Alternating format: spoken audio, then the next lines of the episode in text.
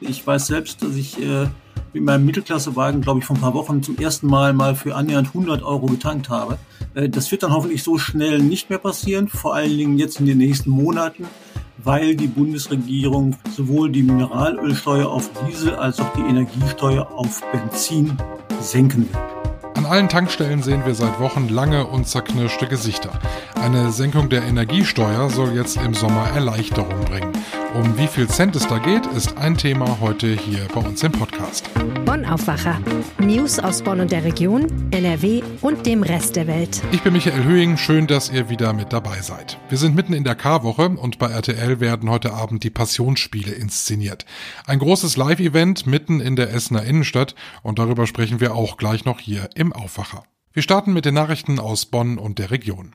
Im Haus des 34-Jährigen in Buschhofen, der am Montag den Einsatz eines Spezialeinsatzkommandos ausgelöst hatte, haben Beamte mehrere Schusswaffen gefunden. Und es war auch nicht das erste Mal, dass die Polizei auf den Mann aufmerksam geworden ist. Wie der Bonner Polizeisprecher Robert Scholten sagt, handelt es sich um zwei Pistolen und zwei Gewehre, außerdem mehrere Hieb- und Stichwaffen. Laut Scholten hat der 34-Jährige keinen Waffenschein. Begonnen hatte der Großeinsatz der Polizei am Montagnachmittag Nachmittag gegen 14.30 Uhr. Es gab den Verdacht, dass er sich wohl selbst erschießen könnte. Daher rückte auch das SEK an und umstellte das Wohnhaus. Nach Aussagen von Scholten sei die Polizei bereits am 13. Juni zu einem ähnlichen Vorfall mit dem Mann gerufen worden, der allerdings nicht solche Kreise wie am Montag gezogen hatte. Inzwischen seit zwei Wochen muss sich IS-Rückkehrerin Verena M. vor Gericht verantworten. Seit dem 28. März wird vor dem Oberlandesgericht Düsseldorf gegen sie verhandelt. Der heute 33-jährigen Troisdorferin, die vor ihrer Ausreise zuletzt in St. Augustin lebte, wird vorgeworfen, im Sommer 2015 zusammen mit ihrem damals fünfjährigen Sohn gegen den Willen des Kindvaters in der damaligen Herrschaftsgebiet der Terrormiliz Islamischer Staat gegangen zu sein. Dort soll sie für ihren neuen Ehemann nach islamischem Ritus den Haushalt Haushalt geführt und ihn damit seine Betätigung als IS-Kämpfer ermöglicht haben. Außerdem soll sie mehrere Waffen besessen haben. Im Januar 2019 ist sie in Syrien gefangen genommen worden, kam dann im Oktober 21 zurück nach Deutschland. Am Flughafen hatte die Polizei sie festgenommen. Viele Anwohner haben mit dieser Baustelle nicht gerechnet, obwohl sie angekündigt war. Seit Montag ist in der Altstadt die Vorgebirgsstraße zwischen Adolfstraße und Heerstraße gesperrt. Entsprechend kommt es in den engen Straßen auch zu Staus, zumal sich wohl einige in dem Einbahnstraßenwirrwarr verfangen, um ihr Ziel zu erreichen. Nach Angaben der Stadt erneuert das Tiefbauamt das Pflaster, das aus den Fugen geraten war. Die Bauzeit soll etwa acht Wochen betragen, wovon vier Wochen allein für die Aushärtung des Belags notwendig sind, so die Stadt. Um die Sperrung kommt das Tiefbauamt nicht herum, sie sind dringend nötig. Die Anlieger können auch nicht in ihre Häuser mit dem Auto, zu Fuß geht das aber. An der Einmündung Adolfstraße wird eine Lieferzone eingerichtet. Die betroffenen Buslinien werden umgeleitet. Autofahrer mit Navigationsgerät können aber noch nicht die neue Strecke fahren. Die Sperrung ist in Google Maps zum Beispiel noch nicht hinterlegt. Alles zusammen kostet die Baustelle rund 210.000 Euro. Und damit jetzt zu unserem ersten Thema. Nur das Nötigste tanken und auf der Autobahn im Spritsparmodus fahren, öfter mal das Fahrrad nehmen oder sich vielleicht lieber gleich in den Bus setzen. Jeder von uns hat in den vergangenen Wochen so seine ganz eigene Antwort auf die hohen Benzinpreise gefunden. Auf die Hilfe vom Staat warten wir jetzt schon mehrere Wochen und außer einem Energiebonus und den Plänen für das 9-Euro-Ticket, die längst noch nicht ausgereift sind, ist es recht still um die Unterstützung geworden. Jetzt kommt Bewegung in die Sache. Es gibt nämlich einen Gesetzesentwurf, um die Energiesteuern zu senken. Georg Winters aus der Wirtschaftsredaktion der Rheinischen Post. Benzin ist ja nach wie vor teuer. Aktuell liegen wir immer so um die zwei Euro pro Liter. Jetzt soll also Entlastung kommen? Ja, wir, wir erinnern uns ja sogar an Spritpreise, die lagen, glaube ich, mal zwischendurch bei zwischen 2,20 und 2,30 für einen Liter Superbenzin. Ich weiß selbst, dass ich äh, mit meinem Mittelklassewagen, glaube ich, vor ein paar Wochen zum ersten Mal mal für annähernd 100 Euro getankt habe. Äh, das war eine ganz neue Erfahrung, die ich da gemacht habe. Äh, das wird dann hoffentlich so schnell nicht mehr passieren, vor allen Dingen jetzt in den nächsten Monaten, weil die Bundesregierung sowohl die Mineralölsteuer auf Diesel als auch die Energiesteuer auf Benzin senken will. Die haben sich lange dagegen gesträubt, zumindest klang das immer so, dass das erstmal kein Thema war. Wie kommt es, dass es jetzt doch zu so einer Senkung kommt? Ja, ich glaube, der Druck ist einfach so groß, weil jeder Autofahrer, der nicht irgendwie ÖPNV ähm, nutzen kann, weil er irgendwo zu weit auf dem Land wohnt und keine Anbindung hat und der das Auto also braucht, um zur Arbeit zu kommen oder sonst wie halt braucht, ähm, der muss mit dem Auto fahren, der ist darauf angewiesen und muss auch die hohen Spritpreise ertragen. Da ist also jede Menge öffentlicher Druck natürlich auch drin. Und ähm, wenn man sich die Inflationszahlen anguckt, dann war die Bundesregierung, glaube ich, schlichtweg politisch gezwungen zu handeln. Du hast dich mit Experten unterhalten und ihr habt auch mal ein bisschen gerechnet. Was würde eine Senkung der Steuern denn für mich als Autofahrer konkret bedeuten? Ja, zunächst muss man sagen, es gibt ja zum einen die Senkung ähm, auf das Superbenzin, da soll der Steueranteil um 30 Cent sinken. Beim Diesel sind in Anführungsstrichen nur 14 Cent.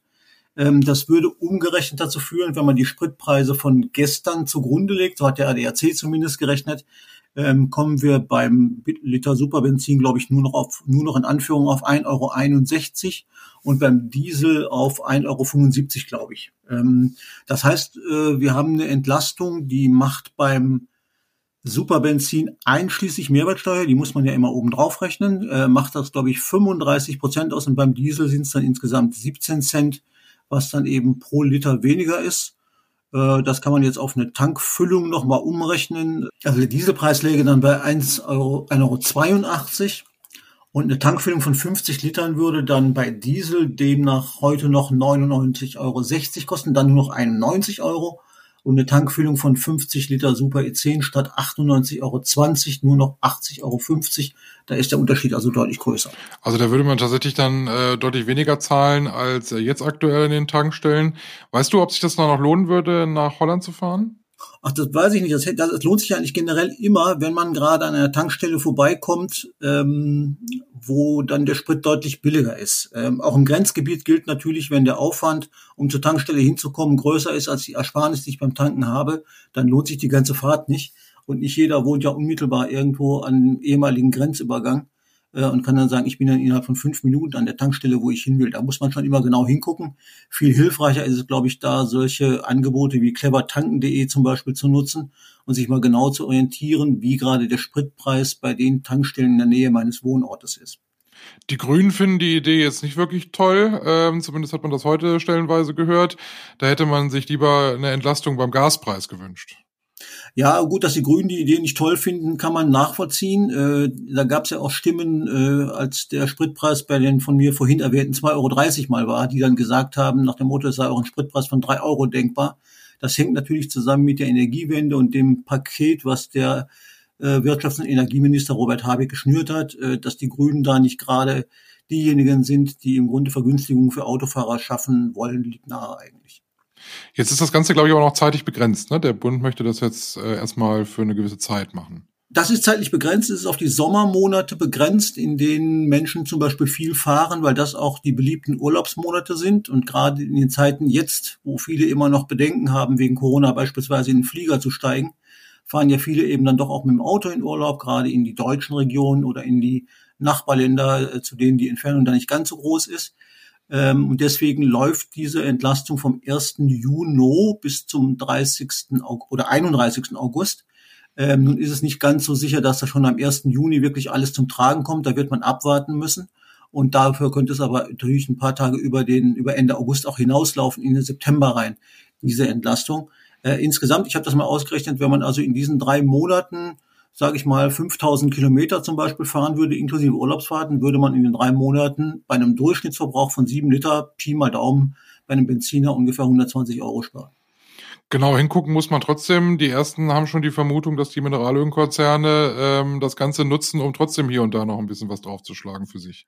Ja, die Befürchtung liegt ja nahe, weil äh, selbst zu Zeiten, als der Rohölpreis runtergegangen ist, gingen die Spritpreise nicht so schnell runter äh, und als der Rohölpreis raufgegangen ist, gingen die Spritpreise viel schneller rauf. Äh, natürlich wollen die Mineralölkonzerne da auch immer ihre Marge haben, das liegt nahe und das gab es ja auch schon früher, gerade immer in Ferienzeiten, da gehen die Spritpreise auch immer ziemlich rauf, weil die Nachfrage dann natürlich auch steigt. Ähm, jetzt muss man natürlich genauso aufpassen und mittlerweile ist das Bundeskartellamt da ja auch aktiv ähm, der Präsident des Bundeskartellamtes, Andreas Mund, hat am Dienstag äh, gesagt, man wolle sich die Raffinerien ganz genau hingucken. Die machen dann so eine, so eine Art, äh, ich sag mal, na, nicht Nabelschau, sondern eine Art äh, Vorausprüfung und gucken sich an, was da passiert und könnten natürlich bei entsprechenden Beobachtungen auch eingreifen und äh, gucken, wie sie den Mineralölkonzernen da auf die Finger hauen. Außerdem hat Andreas Mund äh, den Autofahrern auch empfohlen, nicht an den Autobahntankstellen zu tanken. Da könnte es wenig überraschend bis zu 25 Cent teurer sein. Und er hat natürlich auch die übliche Empfehlung ausgesprochen, dass man immer zu bestimmten Zeiten tanken soll, zu denen äh, das Tanken üblicherweise günstiger ist als zu anderen Zeiten. Das ist dann, glaube ich, überwiegend abends. 19 Uhr ist, glaube ich, immer ganz ja, die Uhrzeiten, die der Herr Munter genannt hat, die sind äh, am teuersten zwischen 5 und 8 Uhr morgens, und am niedrigsten eben zwischen 18 und 22 Uhr abends. Da muss man allerdings auch vorsichtig sein. Das war im März natürlich auch ganz anders. Da hat es einem auch nicht mehr geholfen, abends zu tanken, weil dann war der Spritpreis so erschlagend hoch, dass es gar nicht mehr ins äh, Kontor gefallen ist. Dann herzlichen Dank für die Analyse. Danke auch.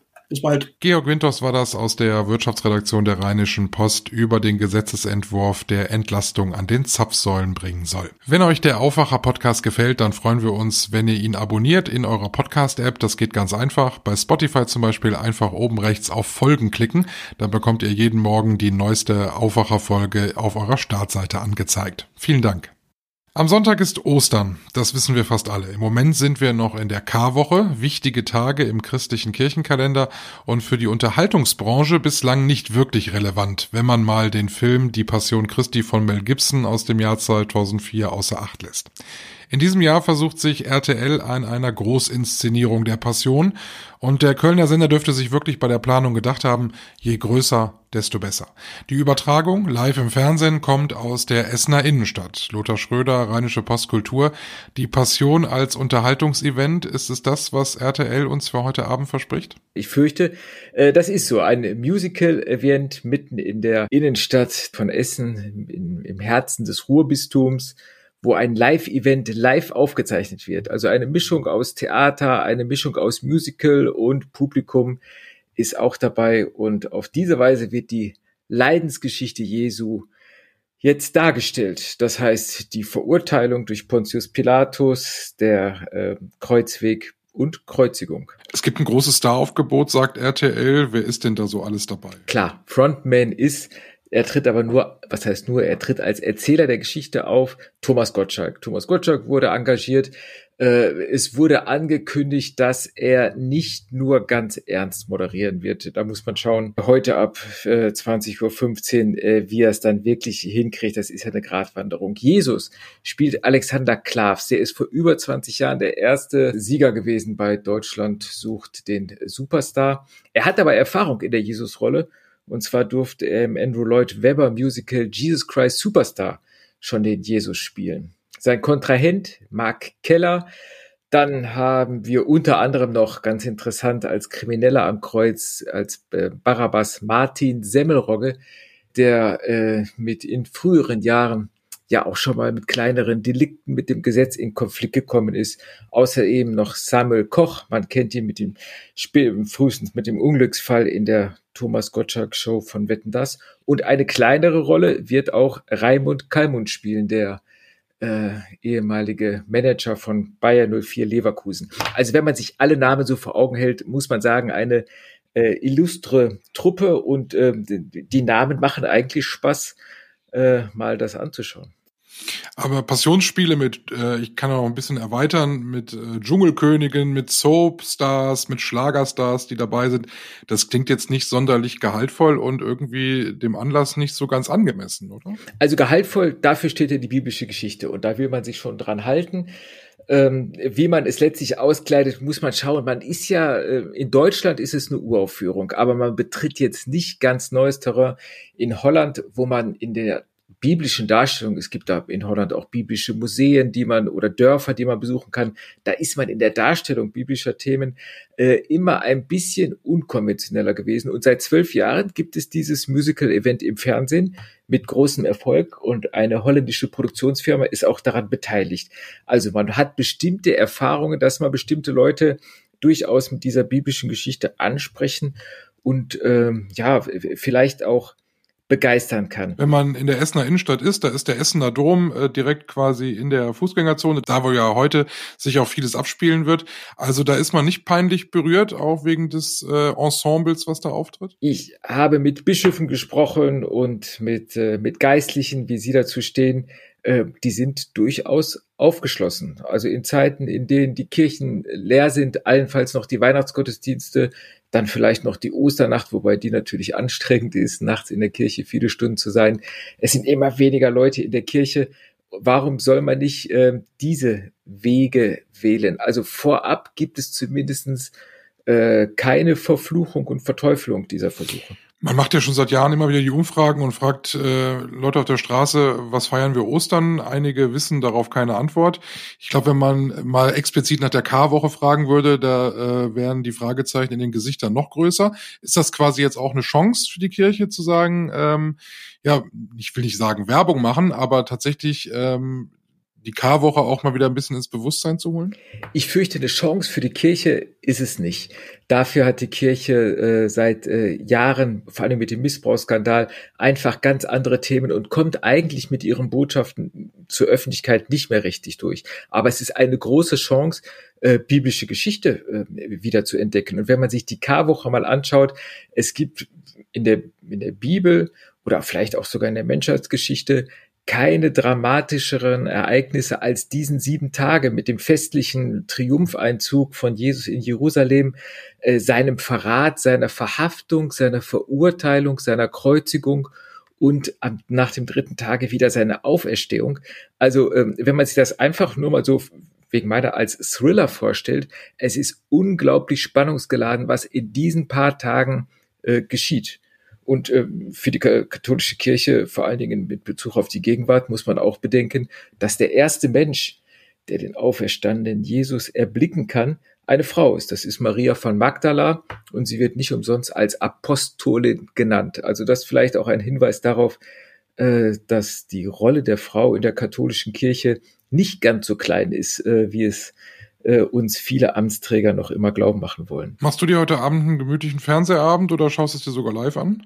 Ähm, ich fürchte, ich werde äh, bequem mir einen gemütlichen Fernsehabend machen. Ich habe bei RTL nachgefragt, ob es sich lohnt, vor Ort zu sein. Natürlich ist es immer was anderes, das live zu sehen. Aber es gibt viele Einspielungen und Kameras begleiten auch die Prozession mit einem riesigen Lichtkreuz, das durch Essen getragen wird. Ähm, ja, man hat dazu geraten, dass man am Fernsehen wahrscheinlich doch ein bisschen mehr sieht als live. Also ich bleib zu Hause, guck's mir an und werde auch darüber schreiben. Dann sind wir alle sehr gespannt. Herzlichen Dank, dass du uns davon erzählt hast. Ja, danke schön. Tschüss. Und das ist sonst noch wichtig heute. Der Landtagswahlkampf nimmt weiter Fahrt auf. SPD-Spitzenkandidat Kutschaty stellt Wahlwerbung vor, die FDP in NRW neue Plakate. Außerdem ist Ministerpräsident Hendrik Wüst unterwegs, zu Besuch unter anderem im Jüdischen Museum in Dorsten. Anlass ist das Festjahr 1700 Jahre jüdisches Leben in Deutschland. In Neuss wird heute Abend der Landesverdienstorden vergeben. Er geht an fünf Persönlichkeiten, die sich außerordentlich stark für Kinder und Jugendliche in NRW eingesetzt haben. Und vor dem Landgericht in Köln beginnt heute der Prozess gegen einen 60-jährigen Mann, der seine Frau erwürgt haben soll. Er ist wegen Totschlags angeklagt. Die Tat soll sich im Oktober 2021 abgespielt haben. Laut Anklage habe der Mann die Frau erwürgt, weil sie sich von ihm trennen wollte. Und zum Schluss noch der Blick aufs Wetter. Es bleibt weiter recht frühlingshaft bei uns in NRW. In der ersten Tageshälfte Sonne und Wolken im Wechsel, später am Nachmittag dann auch mal etwas Regen. Die Temperaturen liegen bei angenehmen 21 Grad. Morgen wird es mit 20 Grad kühler, Sonne und Wolken wechseln sich weiter ab. Die Feiertage bleiben nach jetzigem Stand trocken, die Temperaturen pendeln sich zwischen 16 und 18 Grad ein. Das war der Aufwacher für heute Mittwoch, den 13. April. Ich bin Michael Höhing. Habt einen schönen Tag. Tschüss. Mehr Nachrichten aus Bonn und der Region gibt's jederzeit beim Generalanzeiger. Schaut vorbei auf ga.de.